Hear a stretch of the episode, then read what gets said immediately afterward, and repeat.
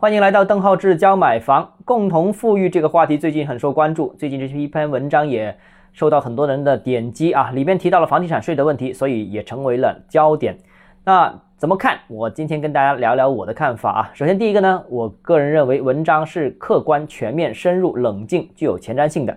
我是建议大家去读一读原文，其实原文长度并不长啊，很快就能看完。但如果你只看新闻或者只读内容摘要的话，就会出现理解上面的偏差。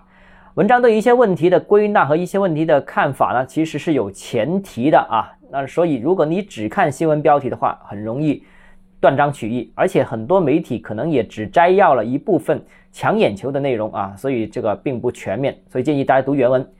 另外一个呢，就是关于共同富裕，其实文章也提到，不是整齐划一的平均主义。关于实现共同富裕，也提出了尽力而为、量力而行，也不能提过高的目标，搞过头的保障，坚决防止落入福利主义、养懒汉的陷阱啊！大家看到，其实不是搞平均主义吗？是吧？那坚持循序渐进，总结经验，逐步推开，要增加城乡居民住房、农村土地、金融资产等各类财产性收入。但这句话非常重要啊！要增加城市居民。住房的收入，当然也有金融资产收入等等等等啊，所以呢，呃，整个呃观点我觉得非常的这个具体，也非常的清醒，也非常的客观，呃，并不存在网上的一些偏左的一些解读啊，这是一方面。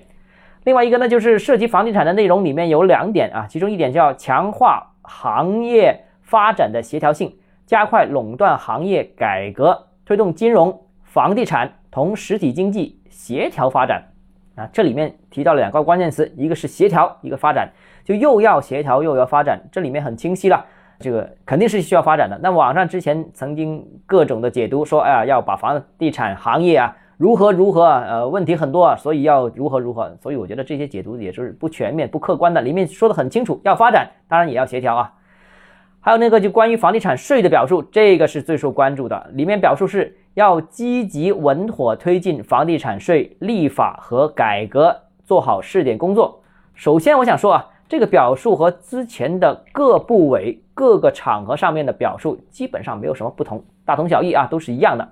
其次呢，强调了积极稳妥，并没有使用之前曾经有一期里面使用过的加快推进，没有这个字眼了啊。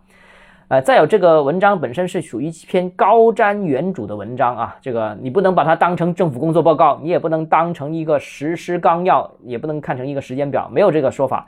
所以呢，我觉得总结一下就是，房地产税是一定会开征的，但不等于立马要开征啊，还是跟之前的节奏一样，还是先完成立法，再完成试点，再全面推开。那现在立法至少在。这一届人大里面还没有这个工作表，所以这届是肯定不会的。那下一届那看计划了。那下一届真的能通过，那估计也是五年之后的事情了。好了，今天节目聊到这里啊。如果你有其他问题想跟我沟通交流的话，欢迎私信我，或者加我的个人微信邓浩志教买房六个字拼音首字母小写，微信号 d h e z j m f。我们明天见。